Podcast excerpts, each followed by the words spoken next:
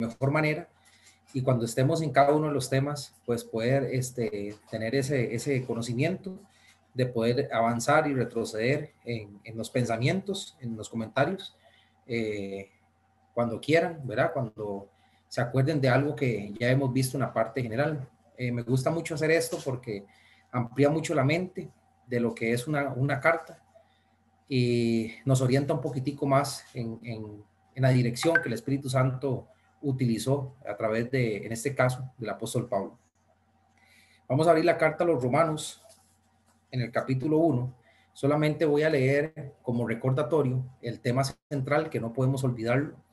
Y dice Romanos capítulo 1, versos 16 al 17, porque no me avergüenzo del Evangelio, porque es poder de Dios para salvación a todo aquel que cree, al judío primeramente y también al griego porque en el Evangelio la justicia de Dios se revela por fe y para fe, como está escrito, mas el justo por la fe vivirá. Dijimos el miércoles pasado, por medio de la palabra, que este tema central con el que inicia el apóstol Pablo eh, fue un shock, un shock en el mundo religioso de aquel entonces, principalmente para los judíos, pero también hubo una alegría, una euforia de parte del gentil, porque se dio cuenta de que también tenía la posibilidad de obtener la salvación de su alma. Sin embargo, como esto fue prácticamente algo nuevo en aquella época y que costaba mucho que fuera digerido, ¿verdad?, por los judíos, había mucha, muchísima confusión alrededor del tema y muchos tenían dudas de si estaban entrando de manera correcta al reino de Dios, ¿verdad? Había unos judíos que llamaban secta, ¿verdad? lo vimos en, el libro de Hechos, donde estaba la incredulidad de, la ciudad romana, y llamaban secta a, a, los cristianos, al cristianismo como tal. Entonces, y hacían mucha presión, mucha presión, tenían muchas influencias. Acuérdense que todas las sinagogas eran judías, el templo era judío, eh, tenían un, peso de historia religioso muy grande a lo largo de los años. También se jactaban de ser descendientes de Abraham, tenían la ley de Moisés, todos los milagros y toda la voluntad y la gracia de Dios y la chequina, que era la, presencia de Dios, siempre estuvo sobre los judíos, siempre. Entonces, eh, les costó mucho desligarse y entender que a través del judío eh, se iba a dar justicia y que a través del judío eh, eh, del Galileo, perdón, este, era donde eh, Dios iba a salvar tanto al judío como al griego. Entonces, esto genera un, un, alboroto a nivel religioso y entonces cada uno se siente merecedor de las cosas. el judío pues sentía que hasta cierto punto debería tener prioridad en el reino de los cielos.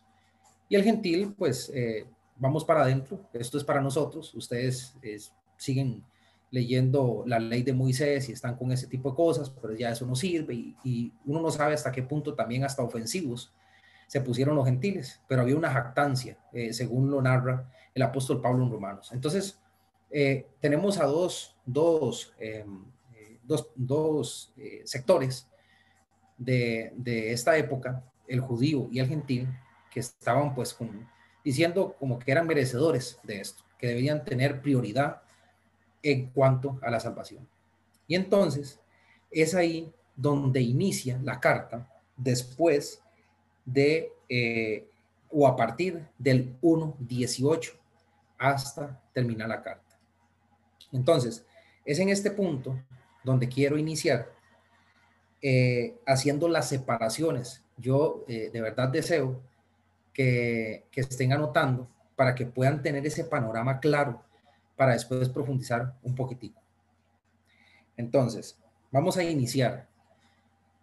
Una vez que él termina de decir que el Evangelio o Cristo es o tiene el poder de Dios para salvarlos a ambos, y una vez que él dice que la justicia se manifiesta en Jesucristo, les guste o no, y que tienen que cumplir por fe, ley, doctrina, y para fe obedecer, entonces viene a bajarle un poco, pues así, el aire, ¿verdad? Al judío y al gentil. y inicia con el gentil, inicia con el gentil.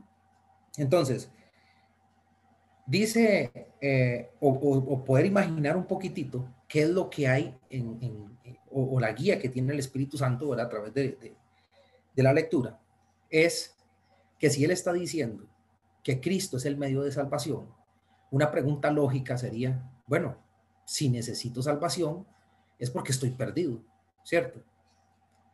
Si ocupo de un redentor, es porque estoy en pecado. Y es justamente como inicia el apóstol Pablo y dice, vea, voy a iniciar con los gentiles primero. Voy primero con ustedes para que entiendan cómo es que está el panorama con respecto a ustedes y la salvación en Cristo. Entonces, del capítulo 1, del versículo 18 al 32, capítulo 1, 18 al 32, el apóstol Pablo, el Espíritu Santo, va a dar un relato de la condición espiritual del gentil o del pecado del gentil. ¿Sí?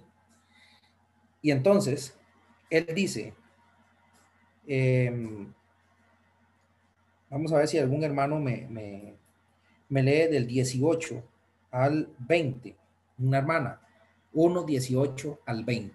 Solamente va a ser un pincelazo, después vamos a profundizar en el tema. Leo. Sí, por favor. 18 al 20. Sí. Dice, letritas pequeñitas, la, la culpabilidad del hombre. Porque la ira de Dios se revela desde el cielo contra toda impiedad e injusticia de los hombres, que detienen con injusticia la verdad.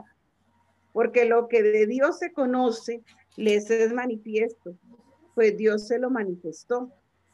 Porque las cosas invisibles de Él, su eterno poder y deidad, se hacen claramente visibles desde la creación del mundo, siendo entendidas por medio de las cosas hechas de modo que no tienen excusa.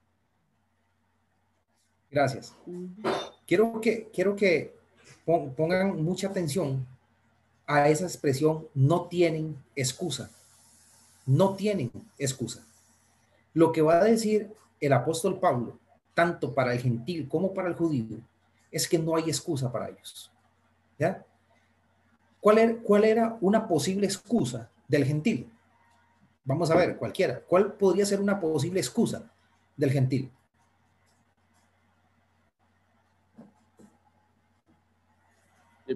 probablemente que no tenían acceso al Evangelio, porque los judíos eh, se sentían meritorios solo ellos. Así es. Y que por ende no, no conocían de la palabra. Exactamente. Así es.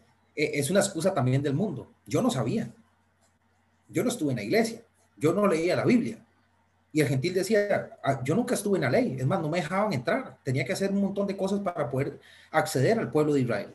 Así que yo estoy libre de pecado, yo no, no, este, no sabía nada, no estaba claro, y ahí siempre supe que estaba fuera de la salvación.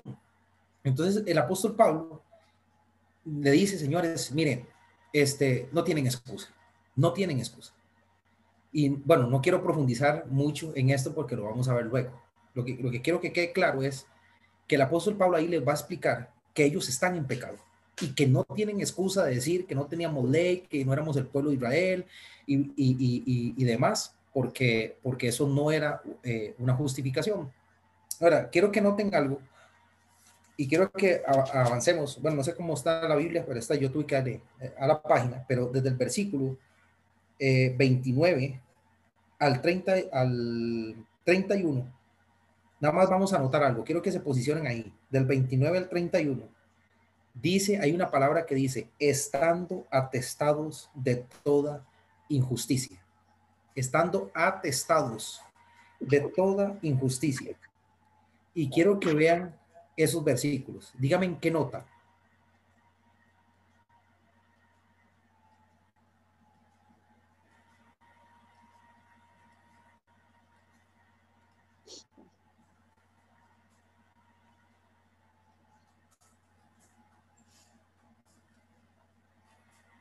Digo.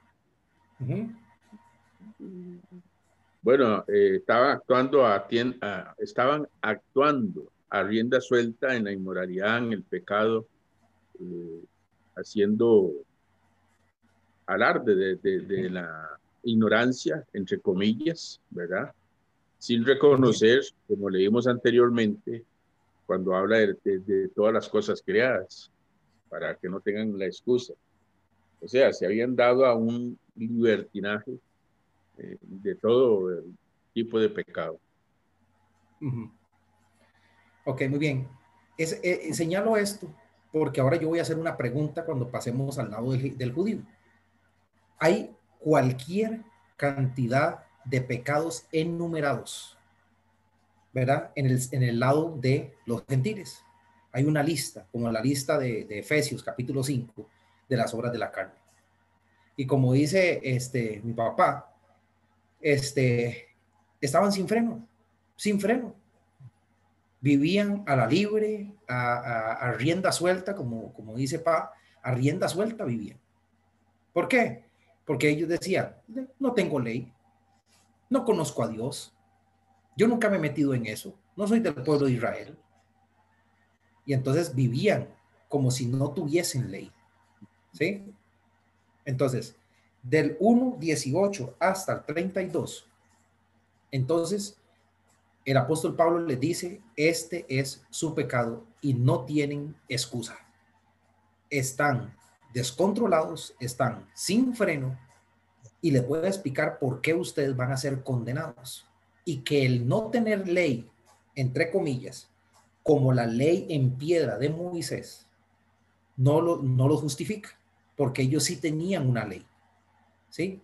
El gentil sí tenía una ley, aunque no estaba grabada, en piedra y no fue dada a través del monte Sinaí, hay una ley que tiene el gentil, que es la ley que tiene todo el mundo, aunque no esté en la iglesia, ¿verdad? Aunque no agarre una Biblia, aunque nunca sea una persona que busque las cosas de Dios.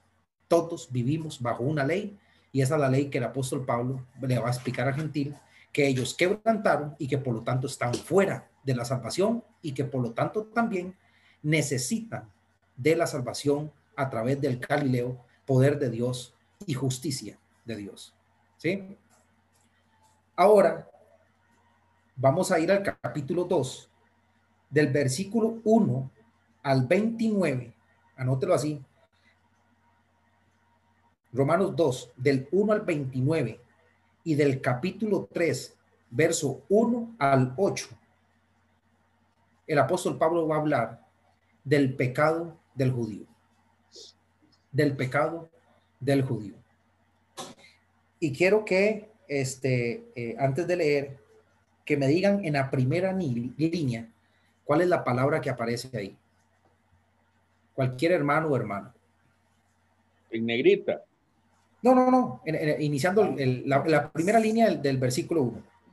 Inexcusable. Inexcusa, inexclusivo perdón, inexcusable, que es lo mismo que dijo para el gentil, no tienen excusa. Por lo cual, eres inexcusable, le dijo al judío. O sea, tampoco usted me venga a decir, dice el Espíritu Santo, que ahora usted tiene una excusa. Y va a comenzar a decirme cosas sin sentido porque usted también está en pecado. Y usted también, a pesar de tener ley escrita, ha infringido la ley que se le ha dado. Y si usted me dice, eh, bueno, algún hermano que me pueda leer este, el versículo 1, 2, 1. Leo. hasta, hasta el, perdón, del 1 al 4, mi hermana Argentina, del 1 al 4. Está bien. Por lo cual eres inexcusable, oh hombre, quien quiera que sea tú que juzgas, pues en, lo que juzgas a otro te condenas a ti mismo, porque tú que juzgas hace lo mismo. Mas sabemos que el juicio de Dios contra los que practican tales cosas es según verdad. Y piensas esto, oh hombre, tú que juzgas a lo que tal te hacen y hace lo mismo, que tú, es, que tú escaparás del juicio de Dios o menosprecias las riquezas de su benignidad, paciencia y longanimidad, o ignorando que su benignidad te guía al arrepentimiento. Ok, gracias mi hermana. Vea el, vea el señalamiento, lo vamos a ver así una pincelada. Tú que juzgas a otros, haces lo mismo. Eso es lo que le está diciendo el Espíritu Santo al judío. No me venga a mí a decir que ahora porque usted tiene ley y ha guardado la ley de Moisés y, guarda todos los, mandamientos y mata los corderos y pide perdón cada año y hace las ofrendas de paz y las ofrendas aquí, las ofrendas allá y cumple con rigosidad la ley de Moisés, me va a decir que usted no tiene pecado. ¿Sabe cuál es su pecado, judío? Que usted, que juzga a otros, en este caso este otro es a los gentiles, que juzgas a otros, haces lo mismo. Haces lo mismo. Y entonces dice, ¿por qué usted piensa en el verso 3 que tú escaparás del juicio de Dios? ¿Por qué usted piensa que va a escapar del juicio de Dios? Usted no va a escapar del juicio de Dios. Y aquí es donde viene, por lo menos, eh, eh, eh, otro pecado del judío. Quiero que, que lo lean en el versículo 5. Versículo 5 del capítulo 2.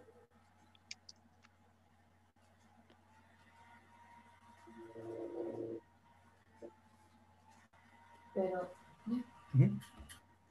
pero por tu dureza y por tu corazón no arrepentido, tesoras para ti mismo, ira para el día de la ira y de, la revelación del justo juicio de Dios. Gracias. Pero por tu dureza y por tu corazón no arrepentido. Tenemos un escenario del gentil que anda sin freno, que anda diciendo y justificándose que no tiene ley, y que por eso es así tan, tan inmoral. Y tenemos de este lado, ¿verdad? A los judíos que eran religiosos, que conocían a Dios por medio de la ley de Moisés y por medio de los grandes profetas de Dios. Y lo tenemos todavía con dureza y con corazón no arrepentido. Entonces, el gentil andaba desordenado porque no tenía ley.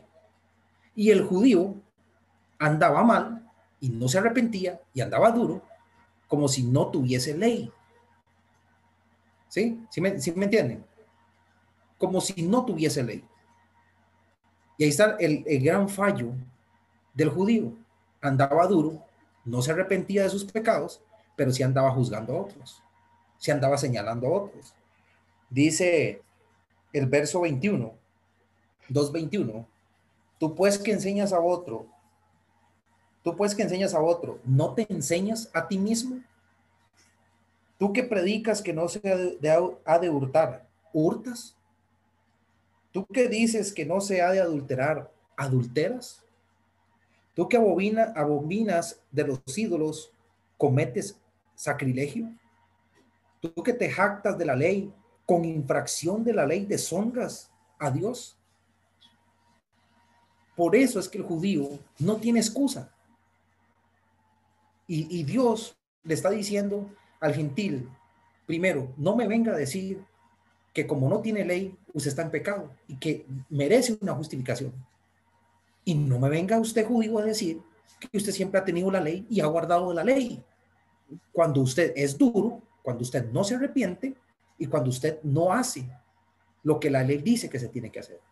Entonces, usted y usted no tienen excusa ocupan de salvación. Entonces, del 2, 1 al 29 y 3, 1 al 8, ¿verdad? Se habla de el pecado del judío. Y después lo vamos a profundizar eh, un poquitico más. Entonces, ahora sí, tenemos dos palabras y ha juzgado el Espíritu Santo a través del apóstol Pablo a estos dos sectores, como queriendo decir, me bajan las revoluciones, me bajan el alboroto, porque tanto uno como el otro están en pecado y no tienen excusa. De, ningún motivo, no tienen excusa. Dice, eh, nada más quiero agregar esta parte, en el versículo 12 eh, al,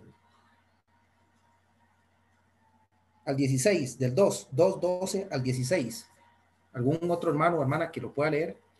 2.12 al 16. Si gusta, yo lo leo, hermano. Gracias, mi hermano Brian. Del 12 al 16, del mismo capítulo 2. Así es. Dice, porque todos los que sin ley han pecado, sin ley, sin ley también perecerán, y todos los que bajo la ley han pecado, por la ley serán juzgados. Porque no son los oidores de la ley los justos ante Dios, sino los hacedores de la ley serán justificados. Porque cuando los gentiles que no tienen ley hacen por naturaleza lo que es de la ley, estos, aunque no tengan ley, son ley para sí mismos mostrando la obra de la ley escrita en sus corazones, dando testimonio su conciencia y acusándolos o defendiéndoles su razonamiento. En el día en que Dios juzgará por Jesucristo los secretos de los hombres, conforme a mi evangelio. Ok, gracias.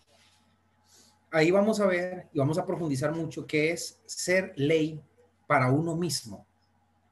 Y vea el juego de palabras que usa eh, el Espíritu Santo. Porque los que están sin ley hacen por naturaleza lo que dice la ley. Así que por la ley van a ser juzgados. No, tenían excusa. Y aquellos que sí conocieron la ley van a ser juzgados por la ley que les fue dada. Por lo tanto, no tienen excusa tampoco. Y el día dice en que Dios juzgará por Jesucristo los secretos de los hombres conforme a mi evangelio. Entonces, no hay ningún ser humano, ningún ser humano en este mundo que pueda llegar a decir, yo no sabía, a mí no me dijeron. Nosotros también somos leyes para nosotros mismos y vamos a profundizar en ese tema. Antes de, de, de, de, continuar con la otra parte,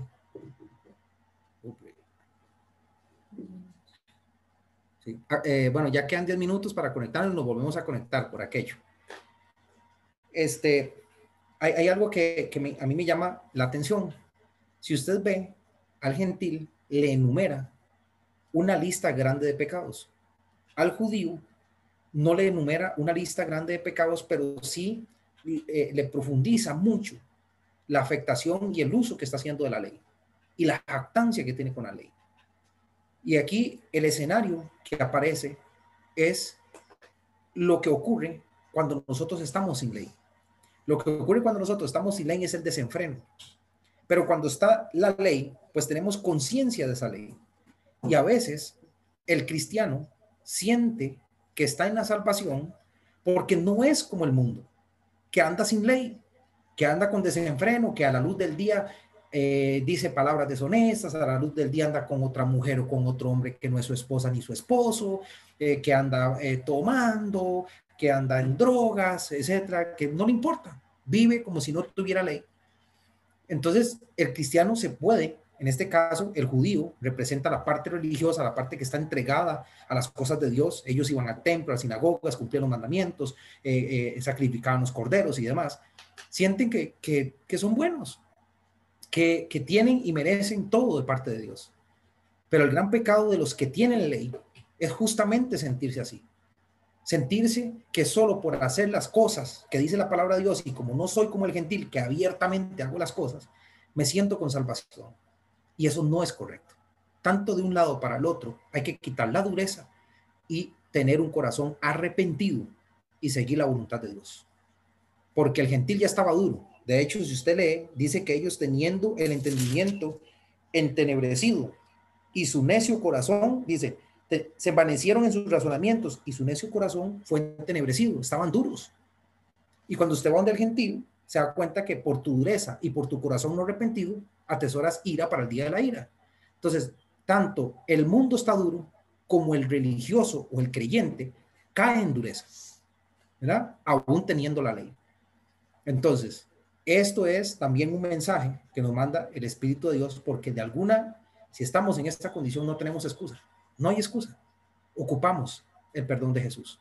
Ocupamos la salvación del Galileo, que es el único que nos puede dar la salvación porque Él es el poder, porque en Él se revela la justicia de Dios.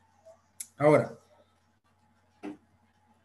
si alguien eh, va a decir algo, levanta la mano para, para verlo. Ahora, como ya tenemos el escenario de que no hay excusa, Ahora, ¿qué va a decir el Espíritu Santo? Va a decir del capítulo 3, del verso 9 al verso 20, ¿verdad? Que todos han pecado. Todos. ¿Algún hermano o hermana que me lea 3, 9 solamente?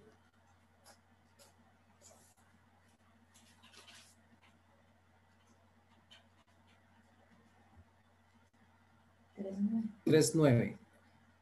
¿Qué pues somos nosotros mejores que ellos? En ninguna manera, pues ya hemos acusado a judíos y a gentiles que todos están bajo pecado. Ok. Vea lo que dice ahí. El apóstol Pablo dice, mejores que ellos, metiéndose dentro del sector de los judíos. ¿Qué pues somos nosotros mejores que ellos? ¿Hay algún cristiano que se sienta mejor que los del mundo? En ninguna manera pues ya hemos acusado a judíos y a gentiles que todos están bajo pecado. No quiero que enfoquen solamente esto en aquel, en aquel principio, ¿verdad? De que apenas iban a entrar los gentiles a la iglesia o estaban entrando, estaba fresco el tema. Es que hoy también, ¿verdad? Podemos sentirnos mejor que el mundo. Hoy también podemos sentirnos mejor que el vecino, que a la luz del día hace cualquier despelote.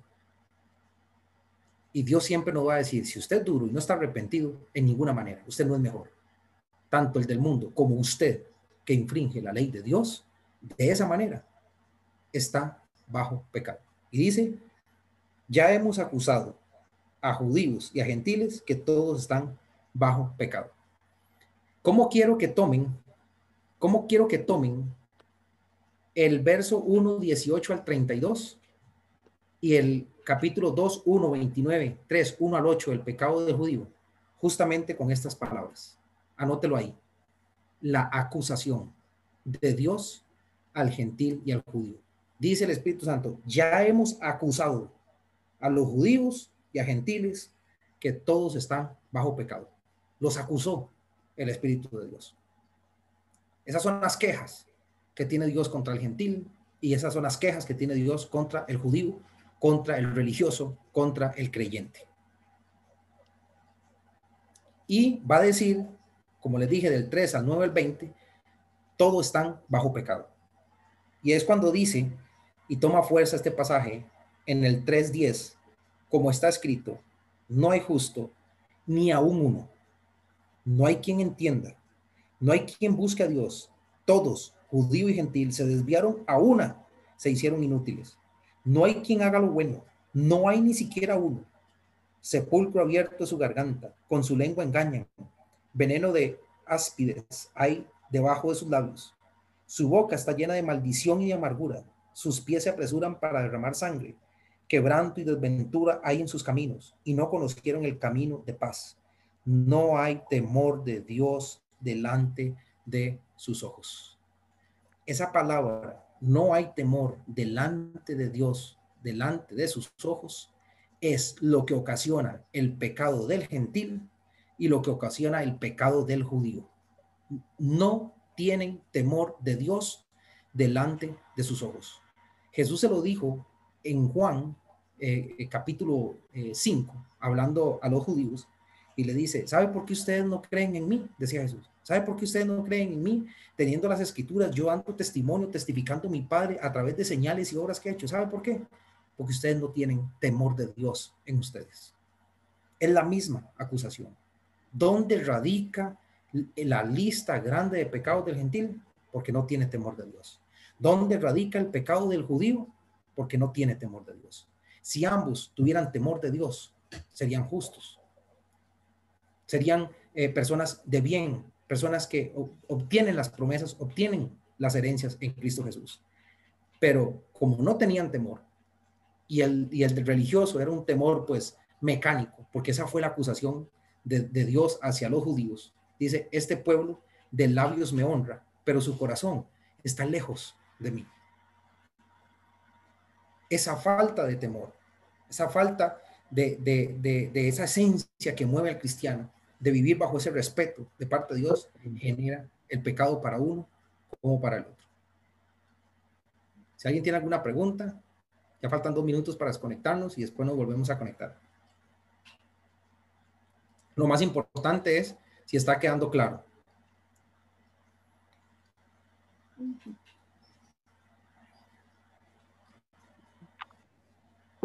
Bueno, creo que sí.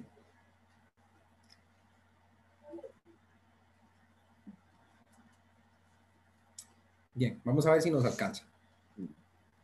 Ahora, como ya está definido todo bajo pecado, como ya quedaron claros que están completamente perdidos, hay, una pregunta que, que uno puede hacerse. Bueno, si ni uno ni el otro tenemos salvación, si, si ambos estamos bajo pecado, una pregunta válida es, ¿quién nos hace justicia? ¿Quién nos hace justicia? Es una, una pregunta que va a surgir a continuación en los siguientes versos. Estaban perdidos. Y entonces, ahora, ¿quién nos hace justicia? ¿Cómo me justifico? Preguntaba el gentil. Y el judío dice, pero ya estoy justificado o no. Hay una duda, ¿ya estoy justificado o no? Y el gentil dice, ¿cómo me justifico? ¿Quién? ¿Quién nos hace justicia entonces? Y aquí es donde desde igual desde el 321 321 al 31, anótelo ahí, del 321 al 31, si usted ve la palabra en negrita, dice, la justicia es por medio de la fe, ¿verdad? Entonces, es como si hubiera una, una, una pregunta escondida después de cuando él dice que no hay justo, ni siquiera uno. Entonces, la pregunta escondida es a cómo empieza a narrar eh, eh, eh, el Espíritu Santo desde el 3.21 al 31, es ¿quién nos hace justicia? Pregunta al judío y pregunta a una se desviaron y se perdieron. El único camino de salvación es Cristo Jesús y su sangre redentora. No hay más. Tienen que creer en Jesús. Ese es el camino de la salvación. Y aquí es donde viene un problema. Viene un problema que es tropezadero, tropezadero para el judío principalmente y locura para el gentil, que lo habíamos visto al inicio. Y quiero que alguien me lea la, palabra en negrita del capítulo 4.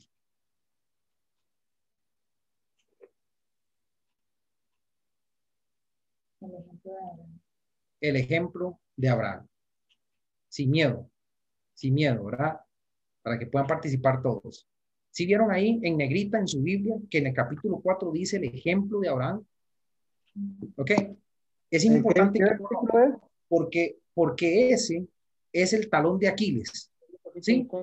Era algo necesario que tenía que romper el apóstol Pablo, porque si no, no iba a avanzar en la salvación y en el arrepentimiento, tanto del judío como del gentil. ¿Qué dijo Michael?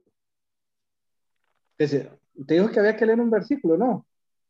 No, no, que vieran la, parte ah. del, del, capítulo 4 que dice el ejemplo de Abraham. No, no, Sara. Abraham es el padre de la fe. Era el orgullo judío. El judío sentía que tenía todos los privilegios, toda la salvación, toda la justificación, toda la apertura de Dios, solo por venir de la descendencia de Abraham el patriarca. Ese era el orgullo del judío. ¿Sí? Y era, era también el estandarte o la defensa ante el gentil. Mire, gentil, usted no puede acceder a las bendiciones de Dios ni a los pactos de Dios, porque usted no es descendiente de Abraham.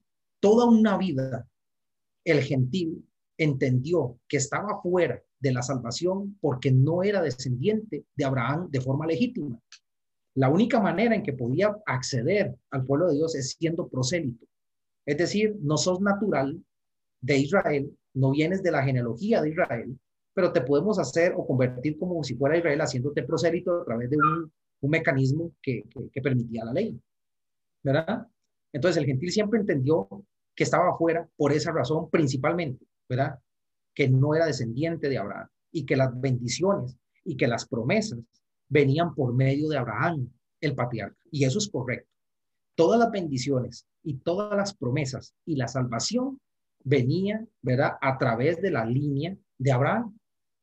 Pero el judío lo entendió mal pero eso todavía no lo voy a explicar todavía, ¿verdad? Porque ahí es donde va a calentar la profundidad de la carta. Pero vea qué interesante cómo el Espíritu Santo dice, voy a empezar, ¿verdad? Por el gran obstáculo que me van a poner tanto el judío como el gentil para no obtener la salvación, ¿verdad? Porque si no rompo esta situación de Abraham, no voy a lograr, ¿verdad? Predicar el evangelio como es correcto. Acuérdense que el apóstol Pablo anhelaba predicarles bien el evangelio de Dios. Entonces,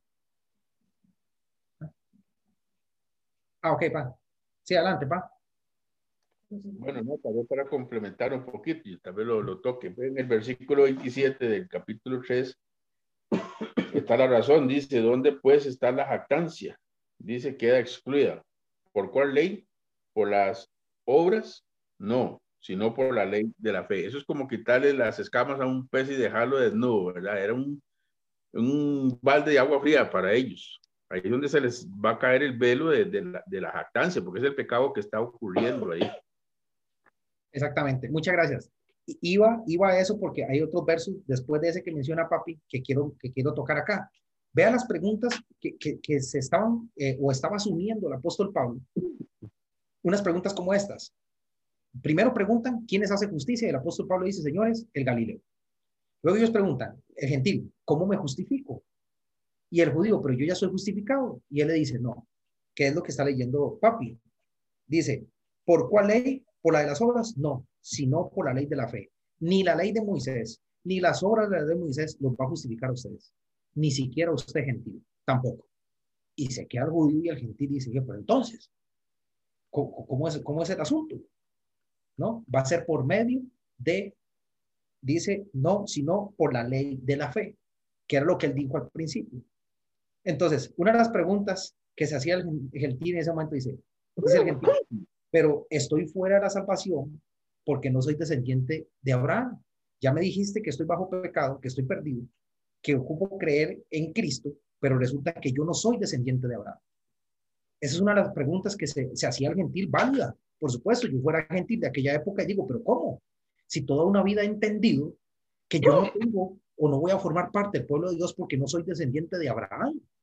Y ahora usted me dice que puedo obtener la salvación por medio del Galileo. Explíqueme eso. Y el, y el judío, ¿qué se preguntaba? Dice, el, el, judío decía, la salvación me pertenece porque desciendo del padre de Abraham y tenemos la ley. Ahí estaba el pleito. El apóstol Pablo sabía que esto iba a ocurrir cuando él les dijera que la, la salvación iba a venir por medio de Jesucristo. Ambos querían salvarse. Ya habían entendido que no tenían excusa. La pregunta es, ¿qué hacemos? porque yo no formo parte o no soy descendiente de Abraham. Y el judío dice, ¿y dónde queda Abraham? Si yo soy descendiente de Abraham y la salvación y las promesas y el pacto viene por medio de Abraham, ¿cómo viene usted a decir ahora que yo estoy fuera? Entonces, prácticamente, o, o, es exactamente lo que el apóstol Pablo le está diciendo al judío argentino, están fuera de la salvación. Están fuera. Ni la ley, ni las obras, ni nadie los va a justificar. Solo la fe en Jesucristo los va a salvar. Nada más. Entonces, vea lo que dice ahí. El verso 28, el 3.28, antes de entrar al 4. Solo mencioné el 4 para que vean cómo tiene que romper ese ejemplo. Dice el 3.28. Concluimos pues que el hombre es justificado por fe sin las obras de la ley. ¿Es Dios solamente Dios de los judíos? Pregunta el Espíritu Santo. ¿No es también Dios de los gentiles? ciertamente también de los gentiles, y se quedaron los gentiles así. También es mi Dios. Y se quedó los judíos, ¿cómo? Si el Dios de Abraham siempre ha sido nuestro único Dios, ¿no, Señor? Concluimos, pues, ¿verdad? Que como nadie se va a justificar por las obras del rey, Dios es Dios de los judíos, como también Dios de los gentiles. Porque Dios es uno. Y Él justificará por la fe a los de la circuncisión y por medio de la fe a los de la incircuncisión. Y entonces ahí es donde entra a reducir el ejemplo de Abraham. Es como si el apóstol Pablo dijera, ok, ahora les voy a explicar qué fue lo que sucedió con Abraham, porque ustedes dos, ni el judío ni entendieron verdaderamente lo que pasó y las promesas que se le hicieron a Abraham están perdidos, están equivocados.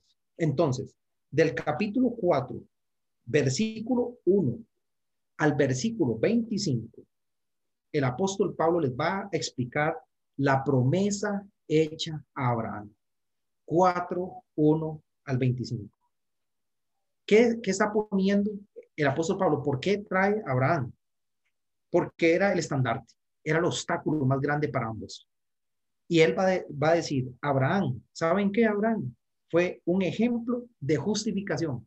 ¿Sabe por medio de qué? ¿Alguien me puede decir por medio de qué fue justificado Abraham?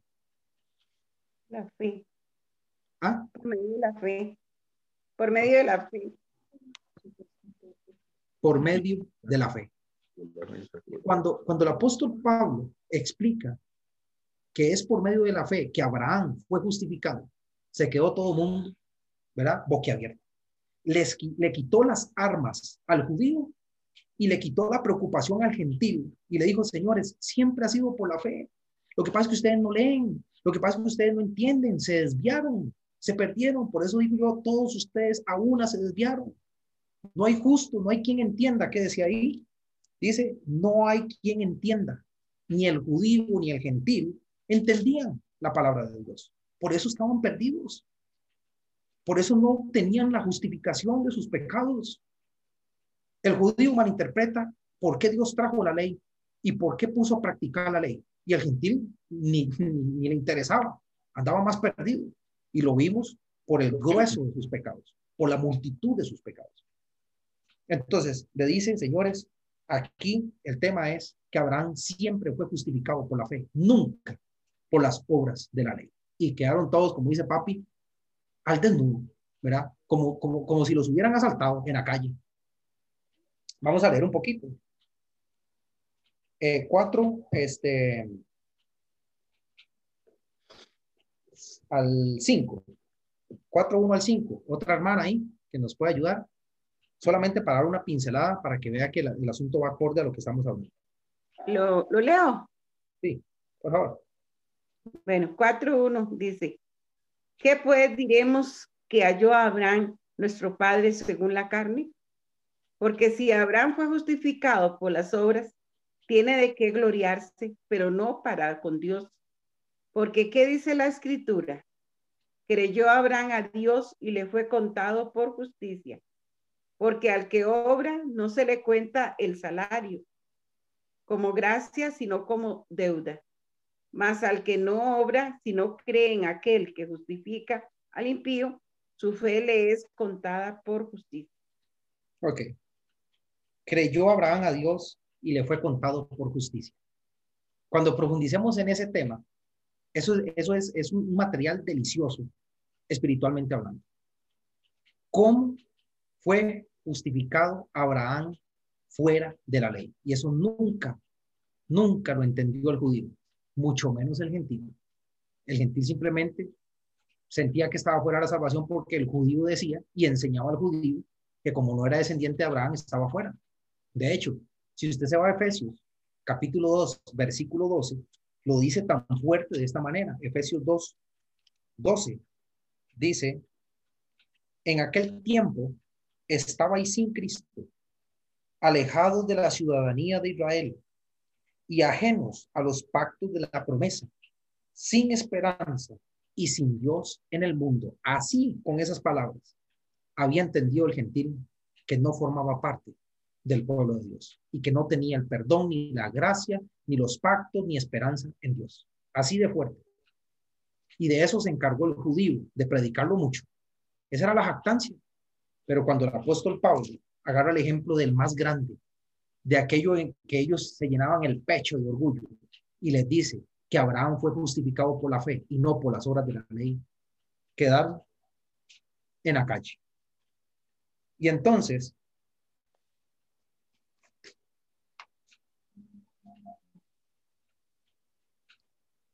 se surgen unas preguntas. Entonces, se pregunta al gentil, vamos a ver si, si van cantando la lección. Si ya se les dice que Cristo es el medio de la salvación y que no es por medio de ser o no descendiente de Abraham que obtienen la salvación, ¿qué creen que se preguntó el gentil? ¿Qué creen que se preguntó el gentil?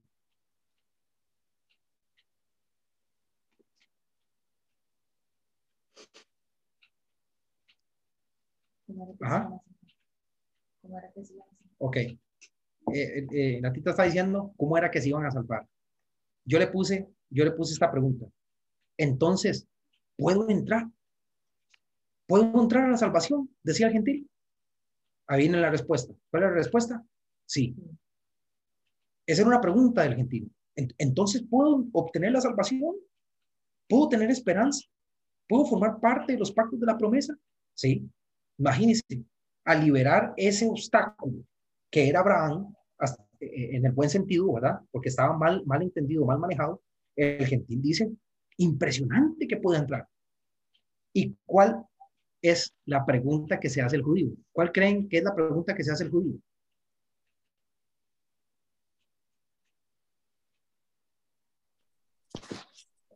Sería que, ¿cuál es la importancia de ser descendiente de Abraham? Sí, puede ser, pero la- la- si, si el, si el gentil dice, entonces puedo entrar y, se sorprende que puede acceder a los pactos de la promesa, ¿cómo queda, ¿qué pregunta se hace el judío cuando le dicen o, o- o le, o le matan su estandarte? ¿Y cómo era posible que ellos pudieran entrar siendo gentiles? ¿Cómo es posible que qué? Que ellos pudieran entrar siendo gentiles. Sí, eh, eh, eh, Sí. ese, fue uno, ese fue uno de los impactos, por supuesto que sí, y fue uno de los problemas que se armó. Pero la, la pregunta es, si el ejemplo de Abraham era lo que mantenía con la salvación al judío y era lo que mantenía alejado de la salvación al gentil, el gentil cuando rompen el ejemplo de Abraham y dicen que es por medio de la fe, que fue por medio de la fe en Cristo Jesús, el gentil dice, entonces puedo entrar. Y, y- y le, le contesta el Espíritu Santo, sí. Entonces, ¿cuál es la pregunta que se hace el judío? ¿Y nosotros qué? ¿Ah? ¿Y nosotros qué? ¿Nosotros, nosotros qué qué? Muy sencilla. ¿Qué hacemos? ¿O cómo No. entramos? Sí, sí, está bien. A, a la inversa sería, que es la sorpresa que yo veo y, y- y se respira en, en este pasaje, ¿verdad? Cuando, lo- cuando ya Yari, se van a dar cuenta que esto ocurre. Ajá. yo pienso que, que la pregunta que, que, que se hacen, bueno, que se hicieron ellos fue, ¿y entonces qué, qué vamos a hacer nosotros para ser salvos? ¿Qué debemos de hacer? As- a- Para así es. llevarlo a la realidad. Ajá, digamos, lo que dijo papi, lo que dijo usted eh, eh, es, eh, es así, pero ¿qué tal esta pregunta? La impresión, lo que quiero es marcar la impresión porque está impregnada aquí. Primero, la alegría, la alegría del gentil y el impacto del gentil de, de tener la posibilidad de estar dentro de la salvación, porque siempre estuvo fuera. Pero la sorpresa del judío y la pregunta del judío es, ¿entonces quedé fuera? ¿Sí? E- Estoy fuera de la salvación. Esa, esa, esa es la impresión del judío. ¿Sí? Entonces me estás diciendo que aunque yo venga o sea descendiente de Abraham, estoy fuera. Sí, estás fuera. ¿Por qué? Porque no es por las obras de la ley, sino por la fe en Jesús. Así que lo que usted decía de Abraham, se lo quité. Nunca entendiste, judío, que Abraham fue justificado por medio de la fe y no por las obras de la ley. Y usted, gentil, nunca entendió que fue por medio de la fe, porque usted ni se preocupó por seguir a Dios. Entonces, este es el regalo que vengo a entregarles. El gentil, asombrado, alegre de verse que tenía la posibilidad de entrar a la salvación y el judío con el impacto que quedó fuera. Le quitaron su estandarte y ya no tenía qué hacer, para dónde agarramos. Entonces, si no es por Abraham ni por la ley, entonces ¿por quién? Esa es la pregunta válida. Si no es por Abraham, si no es por la ley, entonces ¿por quién? Porque aún, aunque usted me explique, decía el judío argentino, aunque usted me explique y ya entendí lo del ejemplo de Abraham, sigo en problemas. ¿Por qué? Porque usted me acaba de decir anteriormente que estamos todos bajo pecado. Entonces, si usted me quitó Abraham, etcétera, ¿por quién recibo yo el perdón de pecados? Y ahí es donde entra el capítulo 5 de Romanos. Ya lo había dicho anteriormente, pero el capítulo 5 de Romanos, del 1 al 21, perdón, lea la palabrita en negrita. ¿Algún hermano ahí? Resultados de la justificación. Resultados de la justificación. Gracias, mi hermano. Entonces, la, res, la, la, la, respuesta que se va a dar desde el capítulo 5, el verso 1 al 21, es por medio de Jesús, por medio de la fe en Él, el único que quita el pecado. Y alguna hermana, otra hermana diferente que pueda leer del 1 al 2 del capítulo 5 para dar una, una pincelada.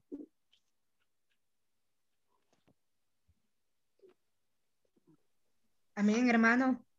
Adelante, mi hermana. Bueno, eh, cinco, ¿verdad? Cinco, uno. Eh, justificados, pues por la fe, tenemos paz con Dios por medio de nuestro Señor Jesucristo. ¿Ves?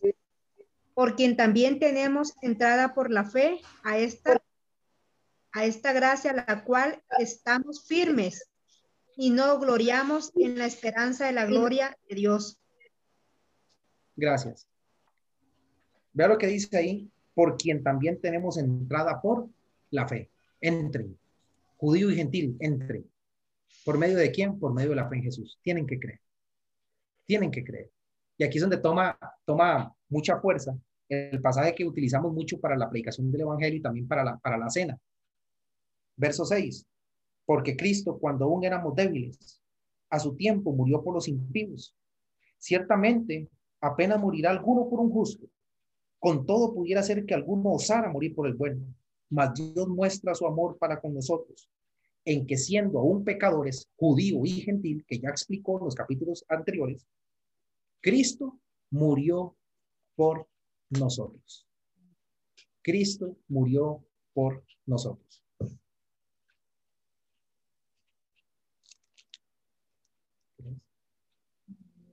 Bien, ya son las 9 y 15, ¿verdad? Vamos a dejarlo ahí. Y la siguiente pregunta que vamos a ver el próximo miércoles, si Dios lo permite, es la pregunta que eh, eh, se hizo en mi hermana Lorena y este, mi papá, que es, bueno, ahora cómo, cómo podemos entrar a esa salvación, ¿verdad? ¿Cómo podemos entrar a esa salvación? Eso es lo que sigue en el siguiente esquema. ¿Cómo podemos entrar a esa salvación? Y eso va a arrancar en el capítulo 6, pero lo vamos a ver el próximo miércoles. Antes de finalizar con la oración, que le voy a pedir a mi papá que la haga, por favor.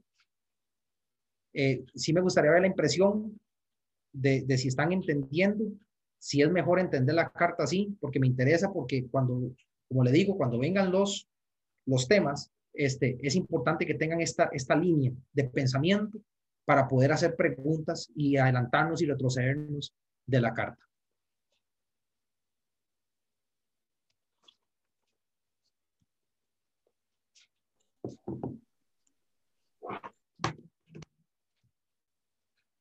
Cualquiera, si, estamos claros, es que no logro ver a todos, entonces viera, pregunto varias veces porque me siento así como que no están entendiendo, si están yo, entendiendo. Yo sí siento que estoy entendiendo. Sí, ok es, es, como tratar de, interpretar la línea de pensamiento del Espíritu Santo. ¿Por qué se acomodaron los temas de esa manera? Acuérdense que todas las cartas tienen el sello del Espíritu Santo de Dios. Y uno siempre tiene que preguntarse, ¿por qué el Espíritu Santo habló por medio de esa carta con ese orden, con esa intención? ¿Por qué no antes? ¿Por qué no después? ¿Por qué lo, mejor no lo hubiera omitido? No, es que tiene un sentido. Eh, acuérdense que esta carta estaba hecha para convencerlos a tanto al judío como al gentil que necesitaban creer en Jesús y que necesitaban sujetarse a la ley de Cristo para obtener la salvación eh, de los pecados. Y cómo, para que se sintieran seguros que el gentil estaba entrando de la manera correcta al perdón de los pecados y que el judío ahora, entrando en las iglesias de Cristo, también estaba entrando en la verdadera salvación, que no tuviera duda. Mire, deje atrás la ley, deje atrás todo lo que decía la ley de Moisés, siéntase seguro entrando usted en las iglesias de Cristo o en la iglesia de Cristo, va a obtener el perdón de los pecados por medio de la ley, por medio de la gracia. Y al gentil, no tenga miedo que nadie, que nadie le reproche a usted ni lo engañe. Usted está entrando de la manera correcta a la salvación en, las, en la iglesia de Cristo. Entonces vengan, tenemos entrada, por eso él dice, por quien también tenemos entrada por la fe esta gracia en la cual estamos firmes. No se me desestabilicen, que nadie los saque de la salvación. No importa lo que diga el, judío que no quiere creer, no importa lo que diga el, gentil que no quiere creer, no importa para aquel que fue un tropezadero Cristo, no importa que para aquel es una locura. Nosotros somos salvos por la locura de la predicación, porque para, para algunos es tropezadero, para otros es locura, pero Cristo, Cristo para los que, para los que se salvan, poder de Dios y sabiduría de Dios. Eso es el mensaje que quiere dar el Espíritu Santo. Están en Yari. Sí, ¿Me escucha? Ah, ok, es que estaba teniendo problemas con, con el audio. Para los, para los judíos fue una, una este, decepción saber que, pensando antes que ellos eran los únicos, y para el gentil fue una notición.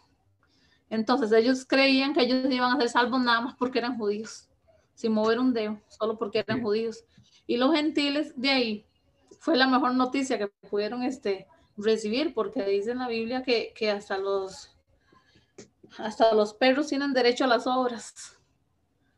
Entonces, este, imagínense el, la alegría de ellos de saber que tenían la oportunidad, ¿verdad?, de ser salvos. Solo Así ellos es. querían saber qué, qué tenían que hacer así es. para entrar. Así es. No, y espérese que, que, que veamos cuando empezaron a entrar, cómo lo visualiza el Espíritu Santo de Dios por medio de esta carta. ¿Qué fue lo que pasó con el judío y qué pasó con el gentil? Y el, y el chispero que se armó en las iglesias de Cristo, que por eso es que se también se da el tema de la carta de Romanos. Papi. No se escucha el, el audio.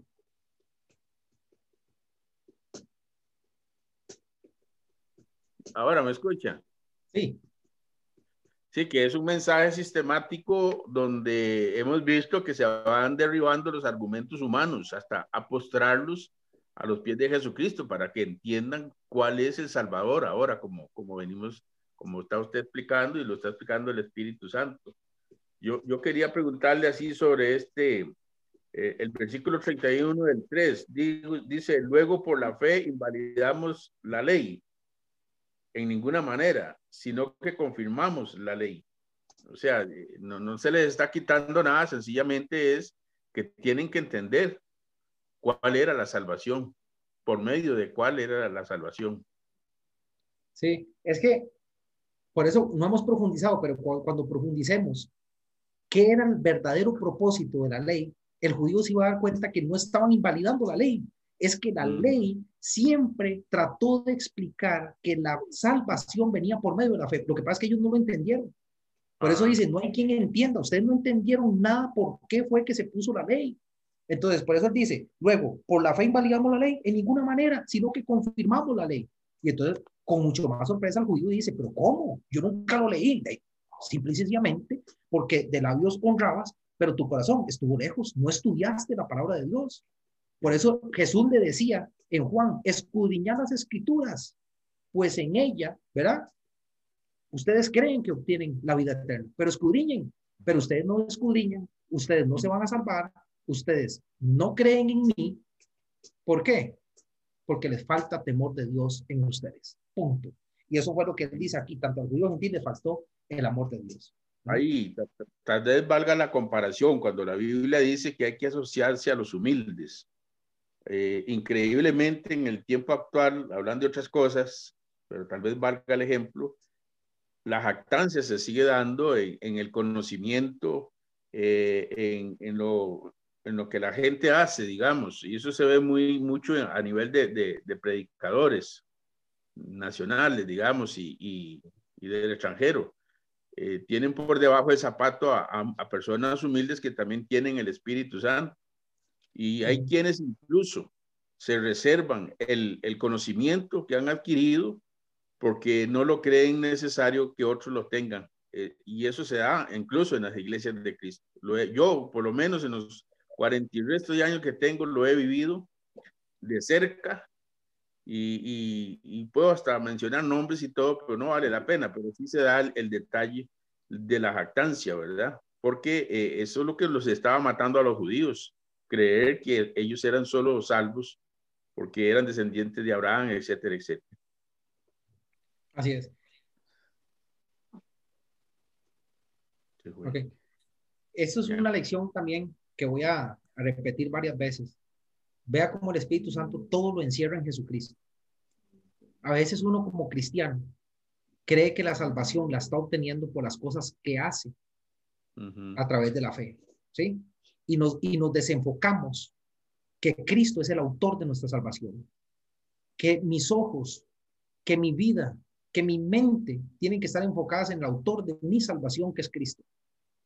Y a veces nosotros le tenemos más confianza a las cosas que hacemos, al estudio bíblico que damos, a las reuniones que promovemos, a, que me conecto miércoles, sábado y domingo.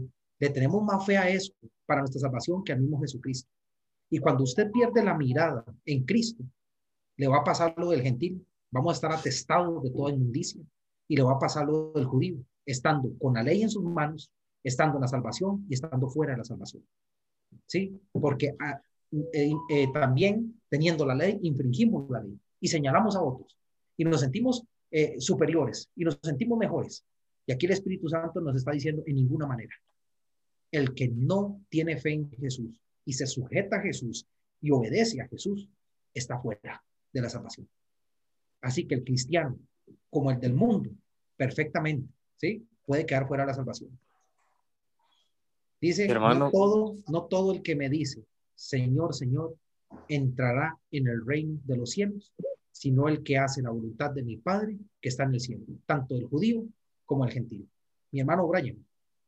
Este, bueno, primeramente le iba a decir que de, se est- está quedando claro y la verdad está, está muy bonito el tema.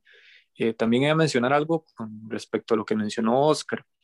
Eh, el otro miércoles lo voy a profundizar un poquito, si me da el espacio. Claro. Se da el ejemplo actualmente con respecto a lo que estamos viendo ahorita, los gentiles y, y, y el judío. Actualmente se ve, por ejemplo, eh, qué sé yo, agarremos el ejemplo de la India. En la India no, no hay cristianismo prácticamente. Eh, lo que hay es, es Islam y es budismo. Y no significa que porque una persona nazca en la India eh, esté exenta a que sea cristiano, que esté alejado, porque su cultura no enseña el cristianismo, no quiere decir que no pueda ser cristiano.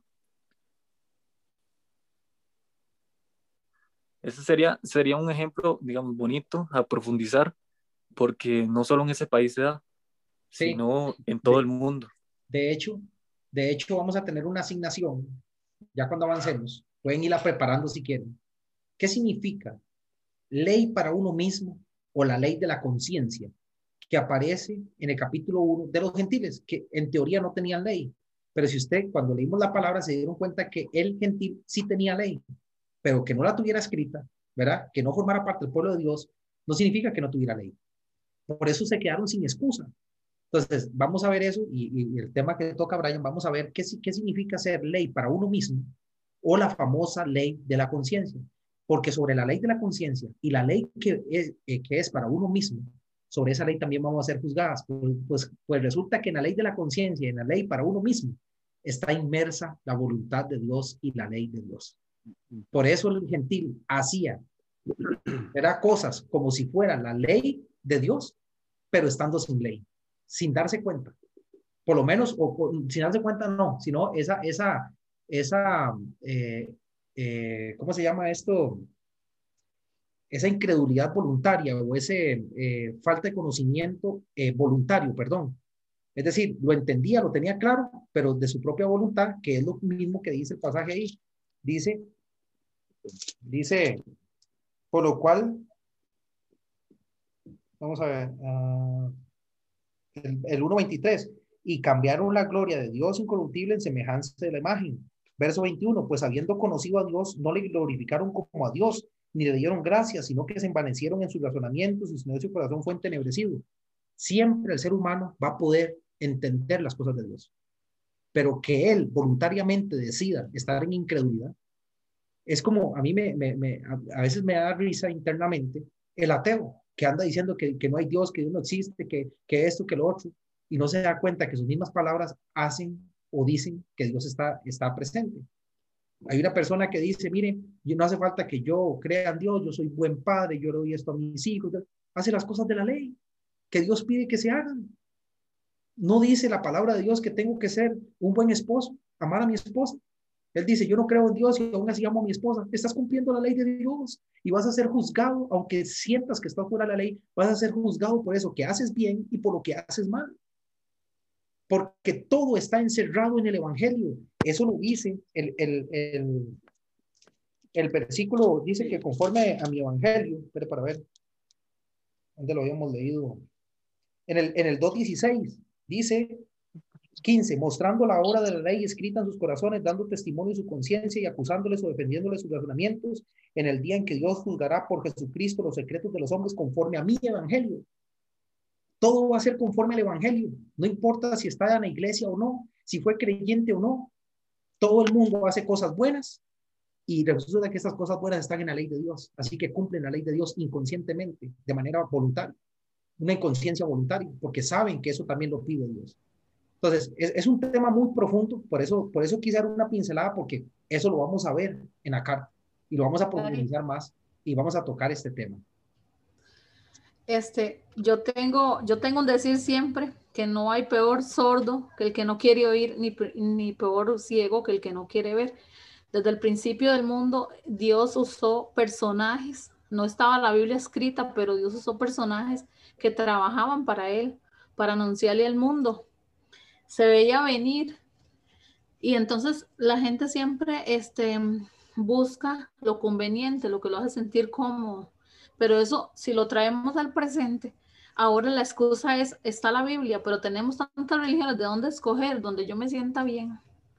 Porque no es que yo quiero hacer la voluntad de Dios, sino donde yo me sienta bien. Entonces ponemos montones de excusas. Por eso es que andamos mal, ¿verdad? Muchas veces. La sorpresa de todos es que vamos a ser juzgados, tanto los del mundo como los que estamos en Cristo, por medio del Evangelio. Esa va a ser la sorpresa. Por eso dice la escritura en Filipenses, en aquel día, toda rodilla se doblará y reconocerá que Cristo es el Señor. No importa cuánto haya ignorado la palabra de Dios, se van a doblar y van a pronunciar y van a decir, Cristo es el Señor. Verdaderamente ese es el Evangelio, pero, ups, perdón, porque de acuerdo al Evangelio de Cristo, estás fuera para condenación, estás para condenación eterna. Y de acuerdo al Evangelio, estás para salvación eterna. Así que no importa lo que diga el mundo, mire, hoy pueden vivir, todos nosotros podemos vivir de la manera que nos pegue la gana. Cuando venga el día del juicio, ahí va a ser el lloro y el crujir de los dientes. Punto. Por eso es importante, Cristo es el centro de todo. Cristo, poder de Dios. Cristo, justicia de Dios. Cristo, sabiduría de Dios. Sigamos ignorando al Cristo, sigamos construyendo otros Cristos alrededor del verdadero y nos vamos a llevar una sorpresa seria, fea y triste. Creo que queda menos de un minuto, eh, una oración pequeña y si se corta, ¿verdad? Buenas noches para todos y ahí estamos en contacto. Papi. Oremos. Oremos. Gracias, Padre, por el conocimiento de esta noche.